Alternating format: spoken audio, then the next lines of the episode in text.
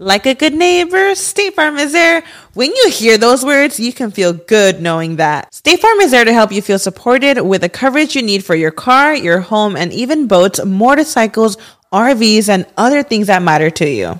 Now, let me tell you, girl, I don't got a boat, a motorcycle, or an RV, but State Farm covers my home and my car. With a State Farm agent, you know someone is there to help protect your future by helping you choose the coverage you need. With so many coverage options, it feels good knowing you can find what fits for you. And you know what? Getting insurance can be so intimidating because you don't know exactly what you need. So having an agent that could help you with each step makes it so much easier. Girl, I feel you on that. So when things get complicated and you need ways to get help, State Farm gives you options there too. Maybe you like to handle things in person or on the phone with your local agent, or you prefer to do it on statefarm.com or on the award winning app. State Farm lets you do things your way. I personally am the type of gal that likes to do things through an app. It just makes it more easier than going in person or hopping on a call. So I love that they have that option available. Girl, I like to use an app too. I'm not trying to pull up in person or, or call because I'm way too, I have too much social anxiety for that. I'm trying to do it on the app. So that's why I'm here with State Farm. And that is why, like a good neighbor, State Farm is there.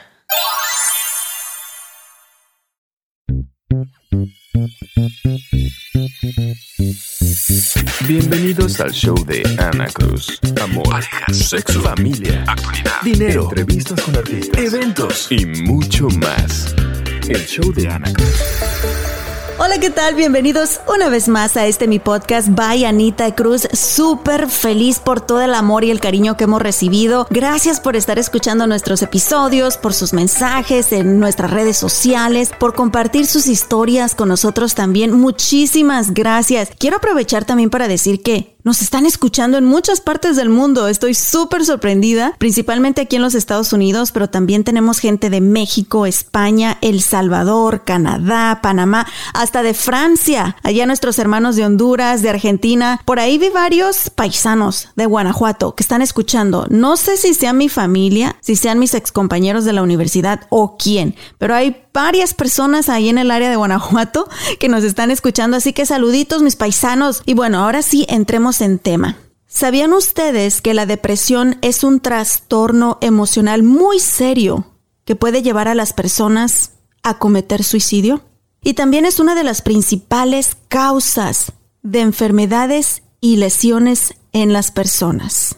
Además, septiembre es el mes de la prevención del suicidio y personalmente siento una responsabilidad muy muy grande de que se hable de este tema. En nuestra comunidad latina, por cuestiones culturales, muchas veces no compartimos el cómo nos sentimos y mucho menos pedimos ayuda. Y con nosotros el día de hoy me está acompañando una gran amiga, una hermosa mujer que déjenme contarles. Fue mi intern en la radio, hizo sus prácticas profesionales cuando yo trabajaba en la radio, nos ayudó muchísimo y ahora yo le pido chamba a ella. Con nosotros está Itzel Hernández. Hola, amor, ¿cómo estás? Hola, mi Anita, muy bien. Muchísimas gracias por la invitación, Bella. Un honor estar aquí contigo en tu podcast. Qué maravilla. Gracias a Titzel. ¿Hace cuántos años que trabajamos juntas? Bueno, que tú hiciste tus prácticas profesionales con nosotros. Uy, verás, creo que fue en el 2012 o en el 2013 por ahí. Sí. Estuve con ustedes un semestre y fue la experiencia de mi vida. O sea, yo me divertí a lo máximo. y ahora Itzel ejerciendo su carrera, toda una profesionista, echándole muchas ganas, representando a los latinos, porque trabajas en una empresa anglosajona también. Correcto, Anita. Ha sido un reto. Es un reto eh, adaptarse a la cultura y a todo ese rollo, pero eh, representando, como bien dices, a los latinos y poniendo nuestra a nuestra gente bien en alto, claro que sí. Eso. Y si no pega el podcast, Itzel, ¿a dónde te mando mi currículum? no, te voy a terminar yo pidiendo trabajo a ti, porque con este podcast y toda la información que estás dando, mujer, te vas a hacer viral en cualquier chico rato. Ojalá. Pero Itzel, te quiero confesar por algo que pasé hace un año aproximadamente, cuando yo pensé que lo tenía todo He tenido muchos problemas en mi vida. Ya luego les cuento esos dramas. desde ser inmigrante, desde violencia doméstica, desde un divorcio, desde ser madre soltera por muchísimos años, etcétera, etcétera. Nunca en mi vida yo me había sentido deprimida. Nunca. Cualquier cosa que me ocurría, te lo juro que cualquier acto negativo que me ocurriera como que pila, era como que un empuje que la vida me daba a seguir adelante y a seguir echándole ganas. Nunca tuve tiempo ni en los peores momentos de sentirme triste o deprimirme o, sentir que no podía porque mi energía estaba enfocada en tienes que salir de esta, Anita. Y claro, el apoyo y el amor de mi familia y mi fe en Dios. Pero el año pasado, Itzel, cuando yo tenía ya todo lo que siempre había soñado, mi hogar, un esposo que es súper amoroso y que me ama y ama a mi hijo incondicionalmente, estábamos estables económicamente, tenía todo lo que yo siempre había soñado. Me empecé a sentir triste y no sabía por qué. Y amanecía y era como un aura nublada a mi alrededor. Estaba soleado afuera y yo sentía que nada me emocionaba. Y muchas veces mi esposo se acercó a mí y me decía, ¿estás bien? ¿En qué te puedo ayudar? Amor, ¿te ves triste? Y yo, es que no sé. No sé qué tengo. Y de hecho recuerdo en una ocasión ir manejando hacia el trabajo y lloré. Lloré porque me sentí culpable y hablé con Dios y, y le conté. No entiendo por qué me siento así, si lo tengo todo. Dios, eres grande y bondadoso conmigo. Me has llenado de bendiciones que no merezco y no entiendo por qué me siento triste. Fue un periodo de alrededor dos, tres meses que afortunadamente y gracias al amor y al apoyo de mi familia, especialmente de mi esposo, de mi hijo, de mis padres, pude superar. Pero hasta hoy en día, Itzel, no entiendo qué me pasó. Es Anita, es que la depresión, y yo creo que eso es algo que debemos entender todos, la, la depresión no discrimina a nadie y la depresión puede llegar en cualquier momento. Y hay muchas cosas, mucha malinformación, muchos mitos acerca de la depresión, gente que te va a decir, no, ese no está deprimido, está endemoniado, cosas así tan extremas a veces. Pero el tan solo saber que la depresión, bueno, es algo que pasa en nuestra mente, es algo físico, somos seres humanos, nos puede pegar en cualquier momento y hay muchos factores que pueden influir en que caigamos en ese estado. Entonces, nada más es informar, Sanita. Y pedir ayuda también, pedir ayuda, no quedarnos callados. La depresión es un trastorno mental súper frecuente y se calcula que afecta a 350 millones de personas en el mundo, según la Organización Mundial de la Salud. Así es, Anita, así es. Y el hecho de que nos quedamos callados es por, es por eso que mucha gente dice, no, la depresión no es real, pero no.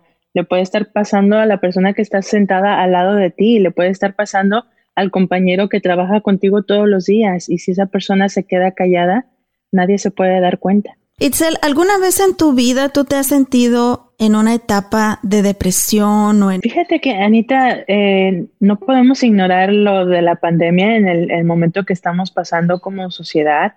Y antes de que sucediera todo esto, eh, tu servidor aquí y mi familia éramos muy activos en la iglesia estábamos sirviendo todo, a, todo momento, éramos voluntarios en todo y, teníamos una rutina tanto laboral, este, de familia, que todos los domingos salíamos a comer al restaurante eh, y también pues a la iglesia. Teníamos nuestra rutina. Eh, a mediados del año pasado, Anita, fíjate que me di cuenta que al igual que tú, como lo compartías con nosotros, llegó un momento en que me sentía yo abrumada, me sentía yo estresada. Eh, quería yo echarle la culpa al trabajo por el horario de trabajo, por el estrés eh, que produce naturalmente eh, el, el, lugar en donde trabajo y, y muchas cosas más que pasaron a la misma vez que me di cuenta que estaba así también, Anita, que me sentía triste, no sabía por qué, a veces salía yo a las 11 de la noche del trabajo y me veías manejando sola por forward, eh, llorando ah, porque no sabía lo que me sucedía. Eh, pero cometí también el error de que nunca dije nada porque imagínate, pues era la, hija ejemplar, era la, la, que estaba ahí, que tenía que ser ejemplo para los jóvenes de la iglesia. Entonces no, no quería yo decir nada porque no quería que nadie se preocupara, porque no quería que nadie eh, me cuestionara nada, porque no iba yo a saber cómo explicarles lo que sentía. Y me daba pena decir, estoy bendecida, tengo salud, tengo mi familia, pero estoy triste la gente, yo pensaba que la gente me iba a decir, pues tú estás loca, tienes todo y estás triste. y me quedé callada por mucho tiempo, Anita. Eh, tristemente, esta pandemia nos vino a sacudir a todos y vino a poner a nuestro mundo de cabeza, lo queramos o no como sociedad. Y muchas personas tienen la fortaleza de tomarlo para bien, pero habemos otras personas que sí nos afectó un poquito más y nos afectó un poquito mal.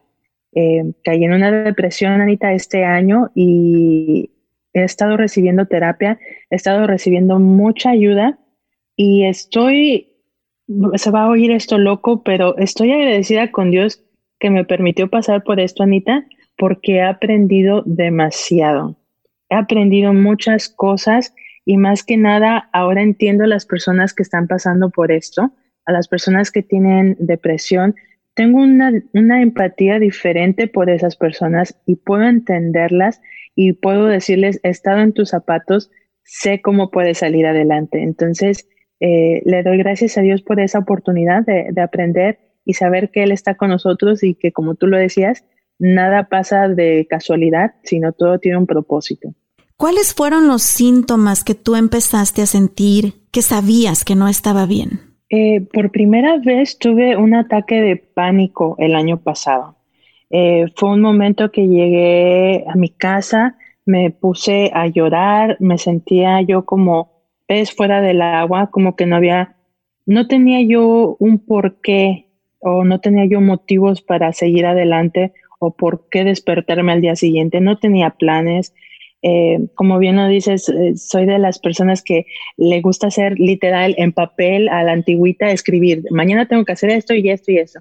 Y esos días era como que mañana si amanezco, pues a ver qué hago, porque no planificaba yo nada. Y eh, me acuerdo que esa vez llegué a casa me encerré en el baño y a llorar y a gritar. Literalmente tenía yo que gritar porque sentía yo una presión en mi, en mi pecho, en mi cuerpo y sentía yo una carga espiritual eh, difícil de describir, pero sentía que me ahogaba y, fue la primera vez que me sucedió y fue cuando dije, ok, algo cambió en mí, algo no está bien, uh, pero voy a tratar de salir adelante y de seguro ya se va a pasar. Pero siguió así, los ataques de pánico eran leves, poquitos, pero sí, cada vez de que enfrentaba una situación difícil o que tenía un día difícil en el trabajo, eh, no reaccionaba yo como lo hacía antes, con valor y con valentía y decir, no, sí se puede, vamos a echarle ganas.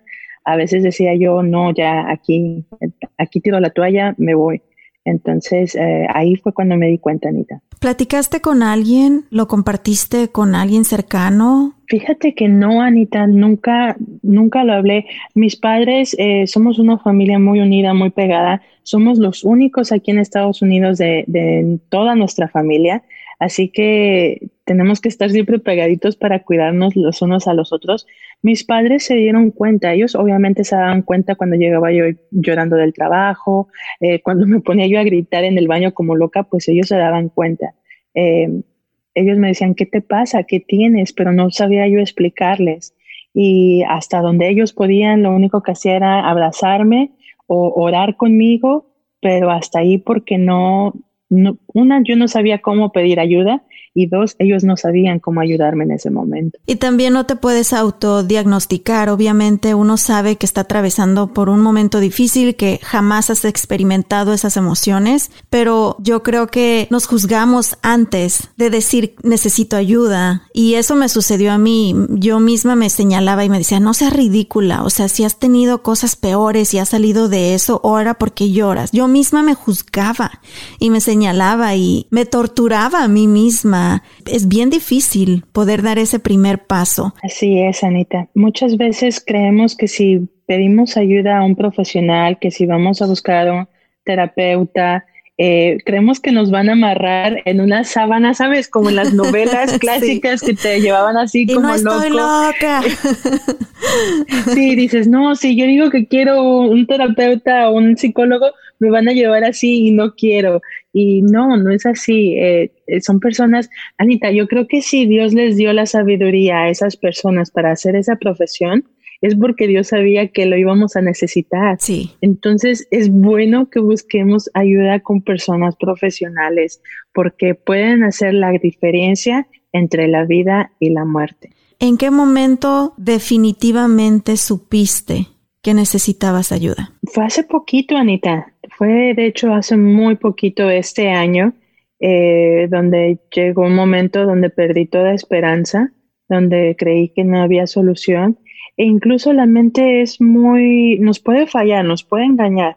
Eh, porque llegó el momento en donde dije, bueno, si yo desaparezco de este planeta, eh, tal vez todos estén más tranquilos, tal vez la vida sea mucho mejor y no tenemos que tomar decisiones difíciles, ni yo ni mi familia. La depresión puede ser también un desbalance químico en tu cerebro y eso te hace tener ese tipo de pensamientos. No quiere decir que en tu corazón esté eso, no quiere decir que haya el deseo de muerte en ti, sino es que simplemente es algo químico en ti que no está bien.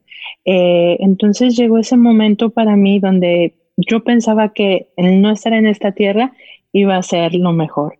Hubo ese momento donde perdí toda esperanza, Anita, y quise desaparecer de, este planeta, pero gracias a Dios, eh, Dios llegó a tiempo, eh, evitó que pudiera yo hacer algo, evitó que muriera yo y, me dio una segunda oportunidad. Y gracias a los profesionales y gracias a que mi familia reaccionó muy rápido. Eh, me llevaron con, con, los profesionales y estuve eh, recibiendo tratamiento eh, intensivo por unos cuatro días, donde Anita fue una experiencia que me cambió la vida para siempre, me abrió los ojos el estar en ese lugar donde una ves que no estás solo, que no eres el único que está pasando por esos problemas, o sea, ves a personas de todas las edades, de todas las culturas y con todos los estatus sociales y que todos están pasando casi por lo mismo, por diferentes razones, pero están en el mismo sitio donde estás tú. Y escuchar a, los profesionales decirte, ok, aquí no se acabó tu vida, sino simplemente es un punto y coma en tu vida. No es un punto final, es un punto y coma. Tuviste que tomar esta pausa, pero tu vida continúa y tienes que seguir adelante. Entonces, es, tan importante recibir ayuda, Anita, es tan importante tener la humildad y tener el valor de decir, ok, necesito ayuda, no estoy bien, porque eso puede hacer una gran diferencia en lo que haces en tu vida y en los que te rodean, las, tus seres queridos, tu familia, eh, les puede cambiar la vida si simplemente tú dices, ok, voy a buscar ayuda. Te admiro increíblemente que tengas el valor de compartir tu testimonio con nosotros porque sé que hay mucha gente que nos está escuchando que tal vez está sintiendo así en este momento, que pidan ayuda. Y tan importante es que cuidemos nuestra salud, que hagamos ejercicio para que cuidemos de nuestro cuerpo, como también lo es cuidar de nuestra mente. Y creo que muy pocos muy pocos nos preocupamos en tener una mente saludable porque ni siquiera sabemos cómo hacerlo. Y tenemos que abrir los ojos a que esto está sucediendo desde nuestros niños. Tristemente hemos visto en las noticias que niños de 7 años, niños de 10 años, se quitan la vida. Y todavía aún así no queremos voltear y ver el problema. Todavía aún así no queremos voltear e informarnos y tratar de buscar ayuda cuando niños de 10 años están quitando la vida. Así es, Anita. Y fíjate que mucho antes de que pasara todo esto, muchos padres de familia se me habían acercado antes y me decían, es que necesito que ayudes a mi hijo o mi hija porque está actuando raro, porque no quiere hablar, no quiere comer. Eh, y casi, casi que nos no los querían ir a aventarlos ahí a la iglesia y que nosotros les resolviéramos la vida. Pero Anita, toda la ayuda y, y no va a haber nadie que te pueda ayudar con tanto amor que la propia familia. O sea, padres de familia, de verdad, con todo mi corazón, atentos, ustedes conocen a sus hijos mejor que nadie.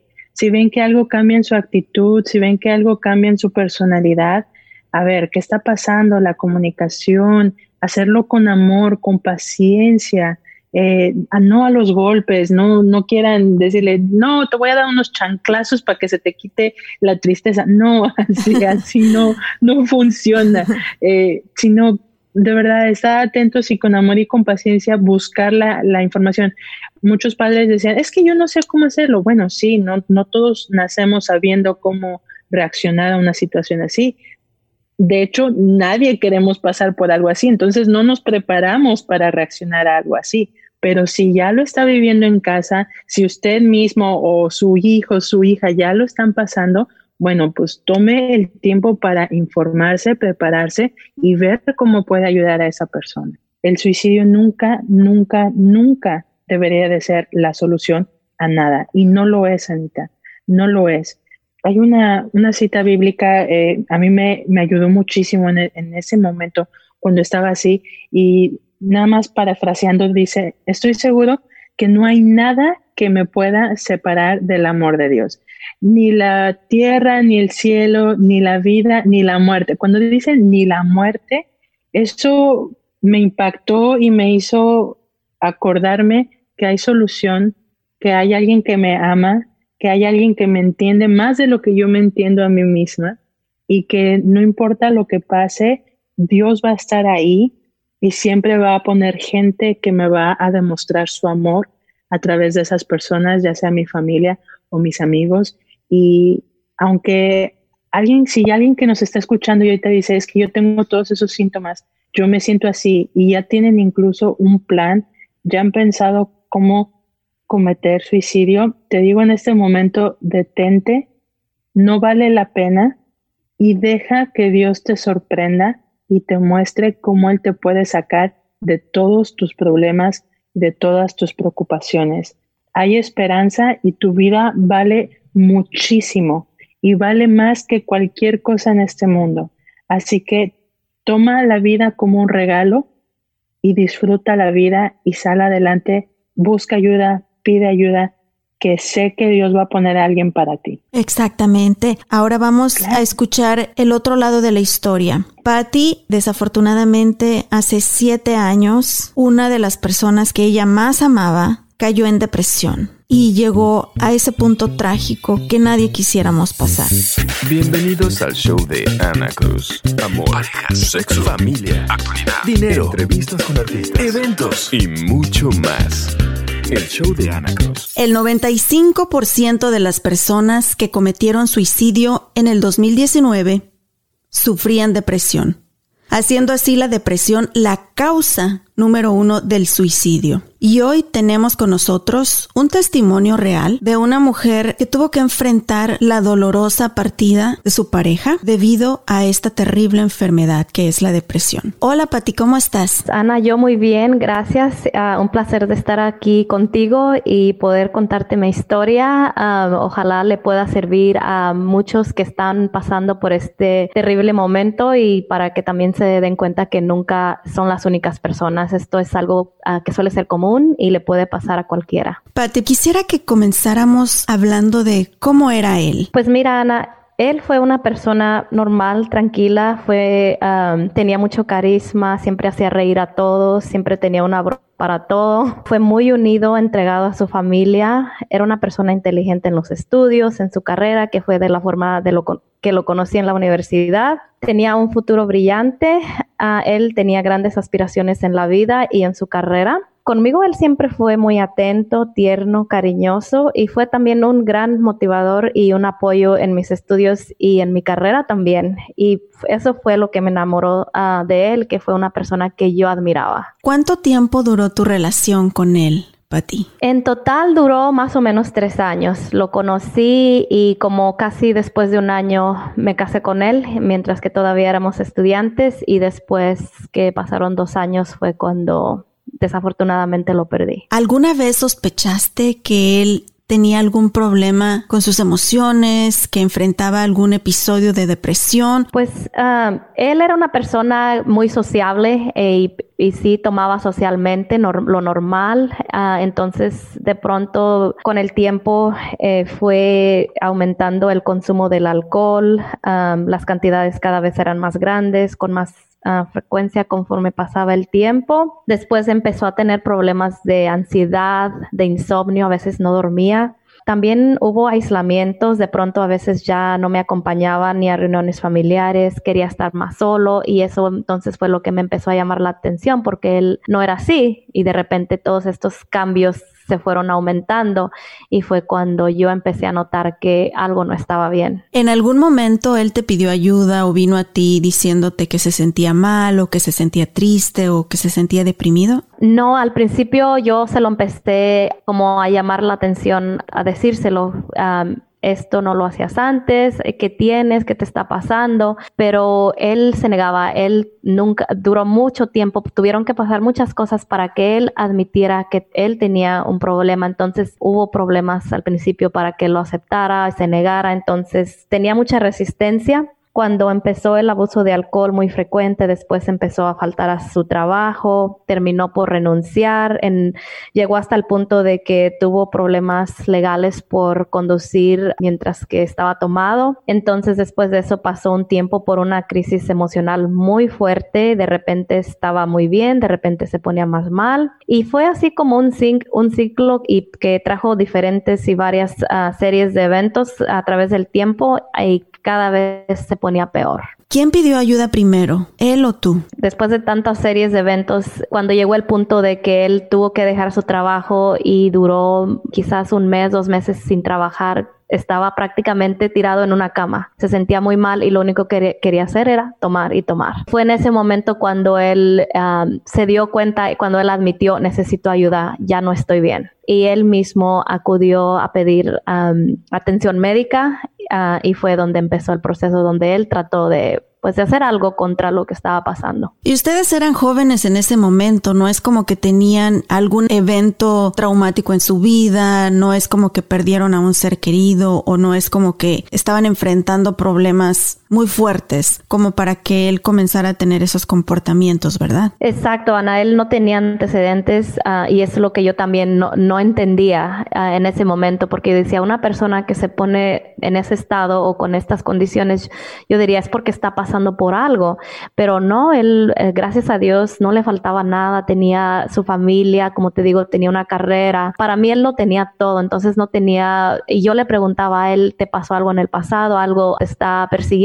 y no, decía que no. Cuando él acudió a la atención médica fue diagnosticado con depresión por un imbalance químico en el cerebro. O sea, el cerebro no tiene que ser ha sido causa de algún trauma o de algo que le tuvo que haber pasado, sino que simplemente era algo a consecuencias de nada, sino que puede pasar. Tampoco es algo que se pueda decir es hereditario simplemente por alguna razón. Él tenía esa condición. En ese momento que él fue diagnosticado con esta condición, él empezó un tratamiento médico, sí empezamos a ver diferencia con el tiempo, pero cada seis meses el tratamiento le dejaba de funcionar. Entonces él tenía que cambiarse a otro tipo de tratamiento. Cambiaba o hacía este cambio de tratamiento, empezaban los episodios de la depresión y de la ansiedad y siempre eran muy intensos, siempre eran muy fuertes. Cuando estos ciclos pasaban, él siempre recurría de nuevo al alcohol y con el tiempo se fue agravando hasta que empezó a recurrir a las drogas. Pati, ¿podrías describirme uno de los días más difíciles que te tocó vivir cuando él se encontraba en un momento de depresión? Ah, pues me sentía muy desesperada, muy abrumada y triste al no poder hacer nada. Me sentía que me estaba ahogando, te juro que me ponía a llorar, no sabía en ese momento yo no tenía yo no yo no sabía pedir ayuda como a mí me daba pena recurrir a mis familiares, ah, me daba vergüenza contarles lo que estaba pasando y no nunca llegué a involucrar a mi familia. Simplemente siento que me aguanté y me lo callé y yo pienso que eso en el momento sí me hizo mucho daño. Si yo hubiera tenido algún apoyo de más personas que me hubieran entendido, pero igual yo por vergüenza me callé. ¿Y qué les decían los médicos? ¿Les daban alguna esperanza médica de decir esto va a pasar o con este medicamento va a funcionar? Sí, los médicos siempre decían que cada caso era diferente, que, que eso también, que a veces sí funcionaban eh, permanentemente, a veces cambiaban no tan frecuente como seis meses y también había casos similares, o sea que cada era como un caso individual, pero sí nos decían que eso era normal y lo único que se podía hacer era seguir tratando y tratando diferentes tratamientos. ¿Cuál fue el punto en el que tú piensas que tuviste más miedo? cuando él se ponía em, muy triste, a mí me preocupaba que se quisiera quitar la vida. nunca me lo dijo que se atrevería, incluso yo a veces hasta se lo llegué a preguntar y él, él me, me decía que él no, no se atrevería, pero él sí me lo decía desesperadamente llorando cuando se ponía muy mal, que no tenía ganas de vivir, que nada lo motivaba, que, que él sabía que lo tenía todo y que él no sabía y no entendía por qué se sentía de la forma que se sentía. Ah, me llegó a decir que para él estar en esta vida era como un sacrificio porque no estaba viviendo. ¿Pensaste que él pudiera llegarse a quitar la vida en algún momento? Sí, sí me cruzaba siempre la mente, especialmente cuando tenía sus episodios, uh, porque se ponía muy, con mucha ansiedad y estaba, como te digo, en el alcohol, pues cuando recurría a las drogas, pues él no actuaba normal, nunca se puso agresivo ni nada, pero obviamente pues el comportamiento era muy diferente, siempre me cruzaba por la mente y qué tal si en una de esas se le ocurre hacer una tontería cuando él está fuera de sus cinco sentidos con las drogas o con con el alcohol. Cuando yo lo miraba que se ponía mal, yo me quedaba con él, yo no podía salir ah, porque me daba miedo que algo le sucediera o él se hiciera algo. Cuéntanos sobre ese día que tú te vas de viaje y regresas a casa y te enfrentas con uno de los momentos más difíciles de tu vida. Pues tocó un viaje familiar que era muy importante esa, esa vez, entonces me acuerdo que yo le pedí, le rogué que me acompañara porque era un, un viaje familiar precisamente, entonces él no quiso ir, se negó rotundamente, uh, tenía él que aprobar un, un examen de, de, de una licencia de ingeniería ingeniería. Entonces él me dijo, prefiero quedarme, prefiero quedarme a estudiar, ah, yo necesito que pasar este examen, es mi carrera. Entonces yo lo vi muy, muy tranquilo, muy feliz. Entonces yo dije, bueno, está bien, ah, igual lo voy a estar llamando, lo voy a estar checando. Y me fui tranquila, ah, te digo, solamente fue un fin de semana. Entonces el día que yo volví, él quedó de recogerme al aeropuerto. Y incluso el día anterior yo había hablado con él y él estaba, cuando yo hablé con él, yo lo noté normal, tranquilo. Cuando él quedó de recogerme otro día en el, aeropuerto, nunca llegó, entonces no me atendía ni el teléfono, tuve que tomar un taxi y dio la casualidad que esa vez una amiga muy cercana me había acompañado en ese viaje y digo, qué bueno, como dicen, las cosas a veces pasan por algo. Yo recuerdo que cuando llegamos a casa y entré, estaba él tirado en la sala, uh, inconsciente y pues para entonces él ya había fallecido, había hecho unas horas y pues lo único que después que me entré en un shock de eso, ya lo que más recuerdo fue pues terminando en el hospital donde me dieron desafortunadamente la mala noticia que ya no pudieron hacer nada. ¿Qué sentiste en ese momento, Patti, al ver a tu esposo, al amor de tu vida, al que habías visto sufrir por los últimos años de depresión en el piso, sin vida? Pues en ese momento sentí que se me oscureció el mundo, como te dijera, es algo que se siente surreal, como una pesadilla, como dentro, si estoy, si esto de verdad está pasando. fue un momento, un golpe muy duro. fue una etapa muy oscura y triste. pues sí, me tomé mucho tiempo en aceptarlo me sentí muy desorientada. También llegó el momento en que también me sentía sin ganas de vivir. sentí que en ese momento se me fueron mis sueños, como ya para qué estoy aquí. sentí pues como en un abrir y un cerrar de ojos se te va la vida de esa forma. ¿Te sentiste deprimida tú después de este acto también, Patti? Sí, sí, yo pienso que pasé por un momento de depresión y sí hubo un momento que empecé a tomar excesivamente por buen tiempo porque era como la forma de desahogarme o pues olvidar un poco lo, que estaba pasando en realidad. Después yo misma decidí ah, acudir a recibir ayuda porque me preocupaba yo decía, obviamente no me voy a atrever a quitarme la vida, obviamente yo estoy muy joven, la vida sigue, ¿cómo voy a, cómo voy a pasar yo mi vida sintiéndome así? Porque eso cada vez iba de mal en peor. Entonces decidí atender a un tratamiento con una psicóloga. Estuve ahí por varios meses con la ayuda de, ese apoyo y con el apoyo de mi familia, pues poco a poco yo me fui animando, sentí que de repente me fui levantando y aceptando que, que debería de seguir mi vida y encontrando como em, otras razones para vivir. Me enfoqué después mucho en mi carrera y empecé a retomar mis metas y gracias a Dios, ahora que han pasado ya van a ser siete años, puedo decir que me siento nuevamente feliz y que ya superé sentir eso que sentía. La cicatriz, el dolor la nostalgia siempre van a estar ahí, pero uno puede volver a ser feliz de nuevo. Ha sido una serie de eventos también después de todo eso, ah, muchas cosas. Sobre todo para mí, yo digo que la mejor ah, medicina ha sido el tiempo, la verdad. Nada de lo que las personas te digan, lo que hagas te va a borrar ese pasado o sentirte de esa manera. Yo digo que simplemente tú empiezas a volver a encontrar las formas de ser feliz sobre esa herida. Los estudios demuestran que por una persona que por depresión o por, o por cualquier otra causa se quita la vida, afecta a ocho personas a su alrededor. Marca a ocho personas emocionalmente de por vida a su alrededor. Así que gracias por ser tan valiente, por compartir tu testimonio y gracias por ser una mujer tan fuerte. Gracias Ana y absolutamente un placer. Espero que ah, mi testimonio de alguna forma le haga bien o le ayude a alguien y para bien. Bienvenidos al show de Ana Cruz. Amor, sexo, familia, actualidad, dinero, entrevistas con artistas, eventos y mucho más.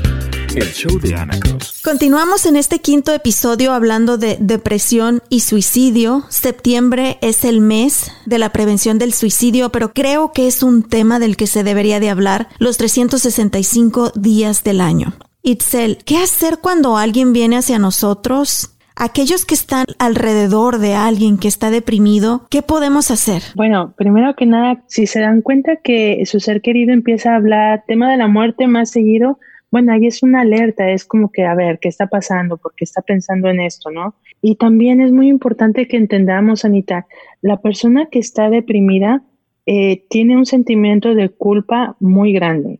Entonces, cuando la persona está en depresión, no es para nada recomendable que eh, sus seres queridos le digan, bueno, estás así porque quieres o así vas a estar para siempre hasta que tú decidas.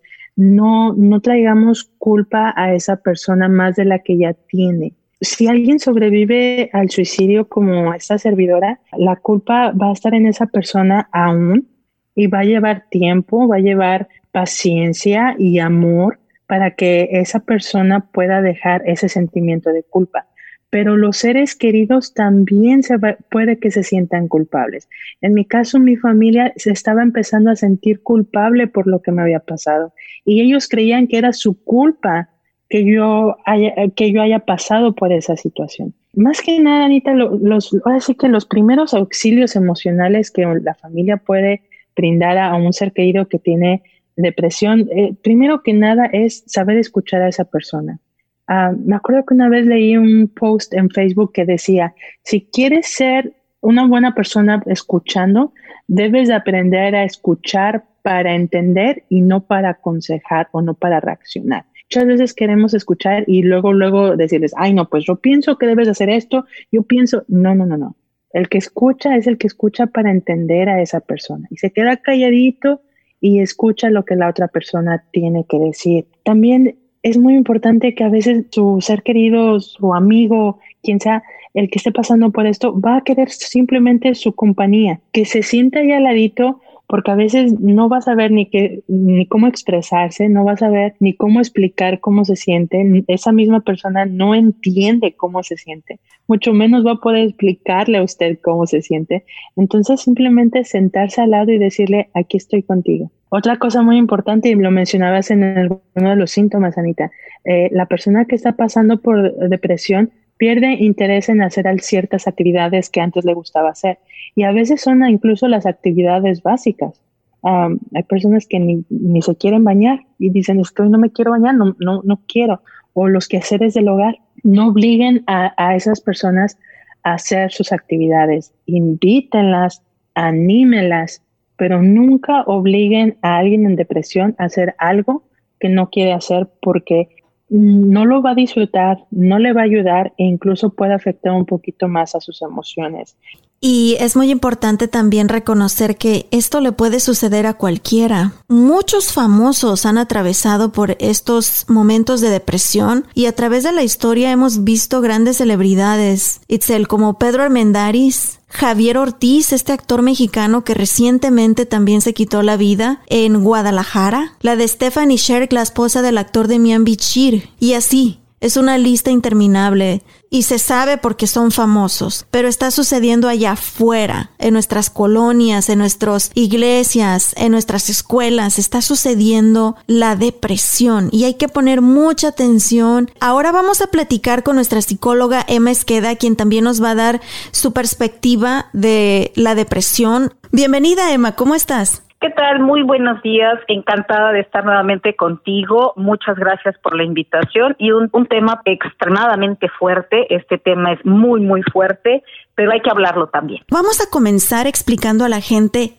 ¿Qué es el suicidio, Emma? Mira, el suicidio es una palabra muy abstracta porque vas a encontrar diferentes definiciones, pero vamos a tratar de resumirlo. Es el momento donde una persona se le apagó la luz, ya no encuentra ninguna salida todos sus problemas, piensa que no hay una solución y por eso lo menciono así, me apagaron la luz, ya no veo nada y no hay ninguna solución excepto la muerte. Entonces, esta persona totalmente quita de su pensamiento la posibilidad de una solución. Yo creo que no estamos preparados ni siquiera para escuchar a alguien que viene hacia nosotros y nos dice estoy deprimido. Mira, es importante determinar que una persona no se levanta feliz y tiene ganas de suicidarse. O sea, el proceso empieza obvio por una tristeza, una melancolía, algo no solucionado, algún problema, algún abuso, algún trauma, luego viene la depresión y luego viene esta parte donde me apagaron la luz y ya no puedo ver nada, ya no hay solución. Lo que sí me es importante mencionar es que en estos momentos y lo que estamos viviendo, eh, hay mucha, mucha gente con deseos de suicidarse.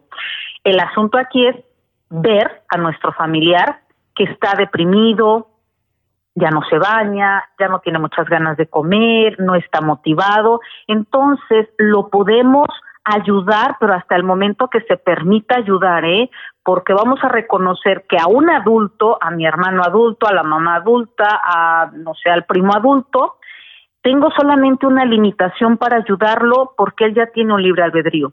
Cuando son adolescentes, a ellos sí puedo eh, meterme un poco más a dirigir su vida y buscarles ayuda profesional. Pero los adultos tenemos que respetar el libre albedrío y hay veces que el adulto, la única solución es morir y a veces no podemos hacer nada. En estos momentos donde hubo muchos cambios en la vida de todos a nivel mundial con esta pandemia, el COVID-19, ¿cómo identificar que no es simplemente hoy no me siento bien, a identificar que una persona realmente está atravesando una etapa de depresión? No todas las personas están viviendo el mismo proceso en la situación en la que nos encontramos. Eh, algunas personas están tomando este momento para meditar, para hacer yoga, para prepararse, para trabajar con su vida espiritual, para hacer algún cambio. Esas personas no venían arrastrando un trauma, un abuso, problemas de la vida o una depresión ahí latente. ¿eh? Las personas que ya venían arrastrando una situación terrible emociones encontradas, problemas desde la infancia, adolescencia, la juventud, a esas personas es cuando estos momentos hizo una explosión las emociones. Esas personas yo les pido por favor que busquen ayuda, son momentos de aprendizaje. Esta crisis es para que podamos aprender a ser mejores humanos. ¿Y qué más que encontrarnos en nuestras cuatro paredes a nosotros mismos? Porque da mucho terror, Ana, verse a uno mismo, descubrirse las cualidades, los defectos, las virtudes y los errores que tenemos como humanos. Entonces, a todas esas personas que se sienten en crisis por la situación, es momento de encontrarse a ellos mismos y se van a dar cuenta que esto que está pasando era para mejorar como humanos, no para deprimirnos y encontrar nada más una solución como la muerte. ¿La depresión es hereditaria, Emma? Porque alguien sufrió depresión en mi familia significa que yo tengo que estar alerta y a lo mejor tener cuidado con ese tema. Desde mi punto de vista muy personal, y lo aclaro, muy personal, y me baso en lo que ha sido 20 años de mi experiencia, no es hereditaria la depresión, se aprende a vivir deprimido. Si yo tengo una madre que todos los días todo lo ve triste porque está lloviendo, qué tristeza, porque subió el azúcar, qué tristeza, porque allá afuera hay problemas, qué tristeza, el niño va a aprender a vivir con tristeza. Pero si tengo una madre o tengo un ambiente donde todo es felicidad, donde todo todo lo que está pasando lo transformamos en en un aprendizaje, en algo bello, entonces el niño va a aprender así. Desde mi punto de vista, y lo vuelvo a repetir, muy personal, no, la depresión no es hereditaria. Se aprende a vivir como los adultos me enseñan a vivir. ¿Cómo saber yo que estoy deprimida? ¿Cómo sabemos en qué momento ya no tenemos control sobre ello y tenemos que pedir ayuda? Qué bueno que tocas esa pregunta porque yo quisiera pedir que desde el primer momento que me empiezo a sentir un poco triste, porque la, la depresión empieza con la tristeza, deberíamos de buscar ayuda. ¿Para qué esperarnos a que se convierta en una depresión y después tenga que estar yendo a terapia y resolverlo por mucho tiempo? Yo pediría que todas las personas que estamos pasando por una situación, una pérdida, ya sea de un familiar, ya sea de una pareja, ya sea de, eh, no sé, el trabajo, que busquemos ayuda profesional, porque el que alguien nos escuche, no nos juzgue y nos pueda orientar, eso nos ayuda a, salir adelante, a inmediatamente resolver el problema. Entonces yo pediría que todos, porque todos necesitamos, cuando sintamos alguna situación difícil, vayamos a la ayuda. Ahora, cuando ya la persona está en una situación totalmente deprimida, claro, ya no tiene ánimos, se quita la motivación, eh, puede suceder que empiezo a engordar muchísimo, empiezo a bajar muchísimo de peso, puede empezar el insomnio, puede venir gastritis, colitis, por ahí diabetes, o sea, mi cuerpo empieza a enfermar. Ya cuando tengo una depresión grave y una depresión profunda, mi cuerpo empieza a dar señales y empieza a dar síntomas. Eso ya tendría que darme una señal de gravedad. ¿Y cómo ayudar a nuestros seres amados a los que vemos que están deprimidos? Ahí es la parte difícil porque hay que respetar el libre albedrío. Si son adultos, lamentablemente mm, puedo exigirles un poco y puedo darles un empujoncito, pero si la persona se cierra, lamentablemente no puedo hacer absolutamente nada. Si son adolescentes o son jóvenes, es mucho más fácil porque todavía puedo dar una orden y puedo exigirle y vas a ir porque soy tu mamá, porque soy tu papá y lo haces. Eh, lamentablemente, la persona adulta tiene que tener ganas de solucionar su problema. Ahora, lo importante es que la gente que está alrededor le ponga opciones y le pueda demostrar que sí hay una luz como siempre decimos, al final del túnel, que puede solucionar sus problemas y que para eso están los profesionales. Uno de los errores más grandes de las familias es decirle al deprimido, a ver, platícame, ¿qué te pasa? Dime, yo te escucho. ¿Por qué? Porque no lo va a hacer. Porque necesita a alguien totalmente fuera de, de su texto para que se sienta en confianza de hablar de su problemática, de lo que traiga. Entonces, lo primero que podemos hacer es, a ver, te voy a sacar una cita con alguien y vamos, yo te llevo. Eso sería una fórmula para poder poner un poco de presión al familiar. Pero si no quiere la persona porque a lo mejor lo llevaron al terapeuta y el terapeuta con todo el amor del mundo y con todo su profesionalismo le ayuda, pero si el paciente no quiere hablar, lamentablemente no se puede hacer nada.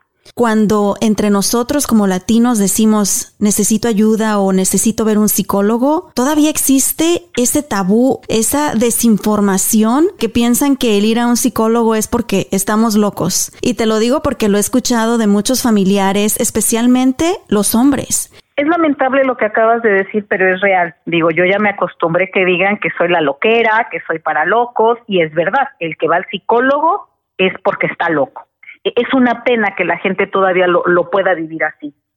Eh, yo lo que les puedo decir a las personas es que, es que vamos a informarnos. Lo importante es informarnos. Pero sabes una cosa, Ana, lamentablemente todavía en este momento la gente que busca ayuda, en especial los hombres, es porque ya están en una situación de mucha depresión, ya perdieron a la esposa, ya perdieron a los hijos o sea, ya están en una situación muy difícil y es cuando empiezan a creer un poquito en el psicólogo.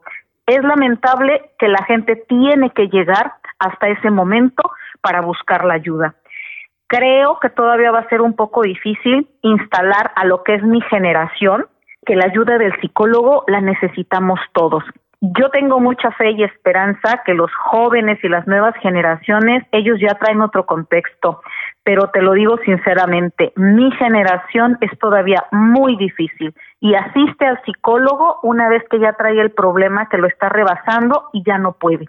Esa es una pena. Emma, ¿a dónde te pueden llamar? ¿Cómo te pueden contactar? Claro que sí, al 972 704-4991. Pues muchísimas gracias, Emma, una vez más por brindarnos tu tiempo y tu consejo profesional. Muchas gracias a ti, Ana, y espero que toda la gente que nos está escuchando piensen, lo analicen, que no están solos, que habemos personas que nos han preparado para escuchar.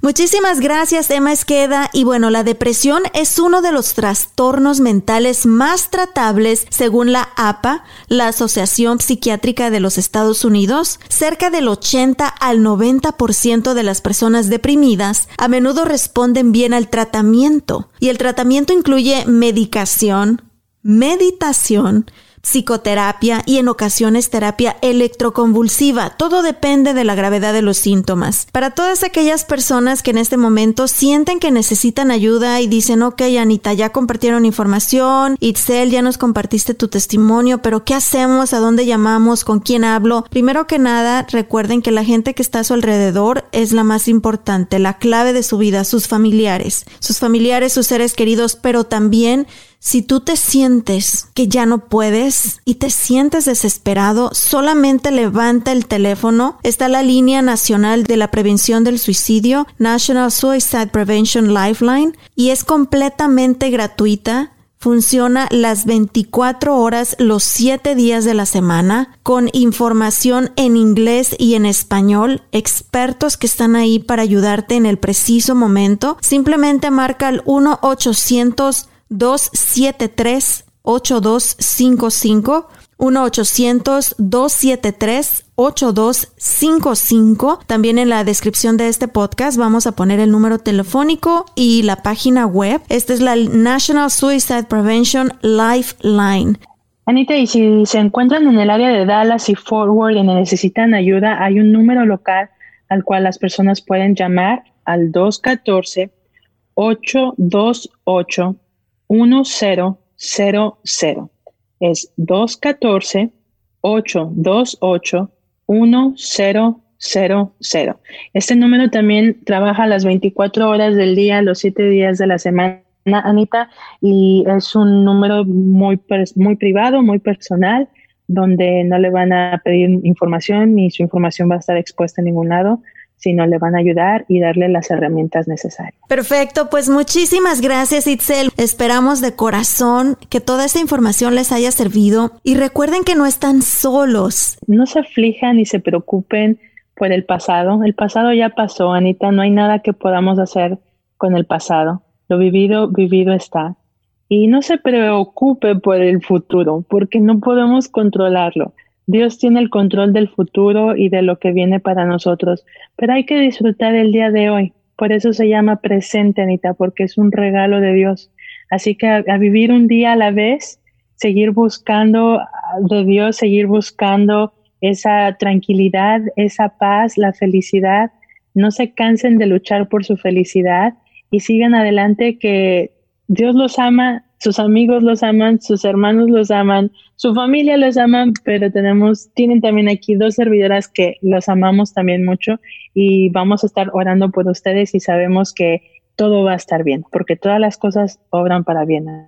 Pues muchísimas gracias, Itzel. Te mando un abrazo enorme. Dios te me bendiga mucho. Eres una mujer súper joven, súper inteligente, llena de muchísimos talentos que Dios te está usando y te va a usar para cosas extraordinarias. Y para que me des trabajo también, Itzel.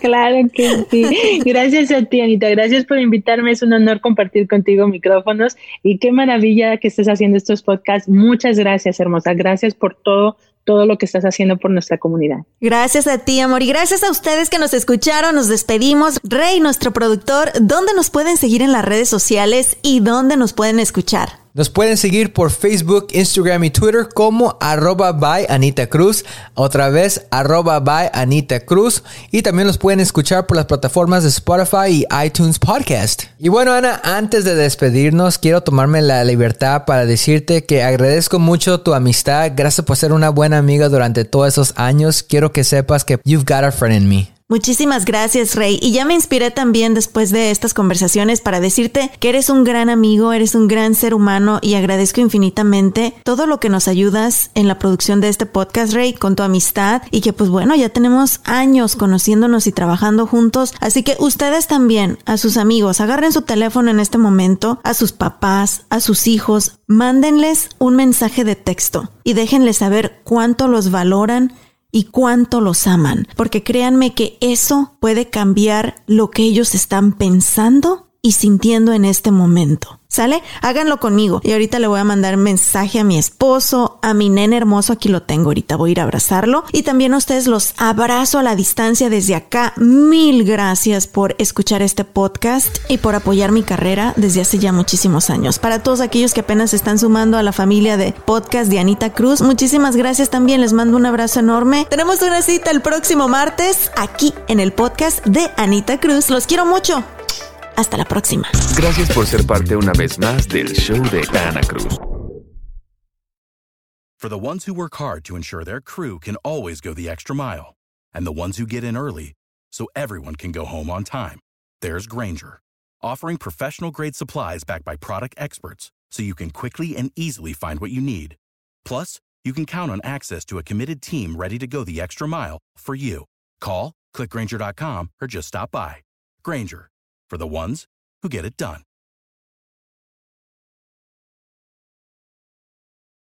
¿Estás listo para convertir tus mejores ideas en un negocio en línea exitoso? Te presentamos Shopify. Tal vez no lo sabías, pero nuestro podcast More Than Mamis es un negocio y lo empezamos por supuesto para desahogarnos y hablar sobre la maternidad, no para convertirnos en expertas de ventas y del e-commerce. Así que sí, necesitábamos ayuda para vender nuestro merch y poner en marcha nuestra tienda. ¿Y cómo suena con Shopify?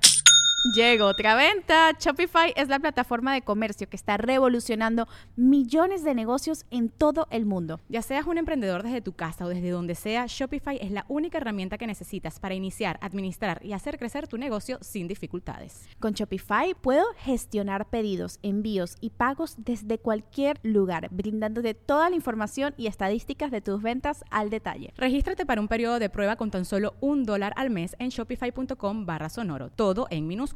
Ve a shopify.com barra sonoro para llevar tu negocio al siguiente nivel. Shopify.com barra sonoro. Hello, it is Ryan, and I was on a flight the other day playing one of my favorite social spin slot games on chumbacasino.com. I looked over the person sitting next to me, and you know what they were doing? They were also playing Chumba Casino. Coincidence? I think not. Everybody's loving having fun with it. Chumba Casino is home to hundreds of casino style games that you can play for free anytime, anywhere, even at 30,000 feet. So sign up now at chumbacasino.com to claim your free welcome bonus. That's chumbacasino.com and live the Chumba life. No purchase necessary. VGW. Void were prohibited by law. See terms and conditions. 18 plus.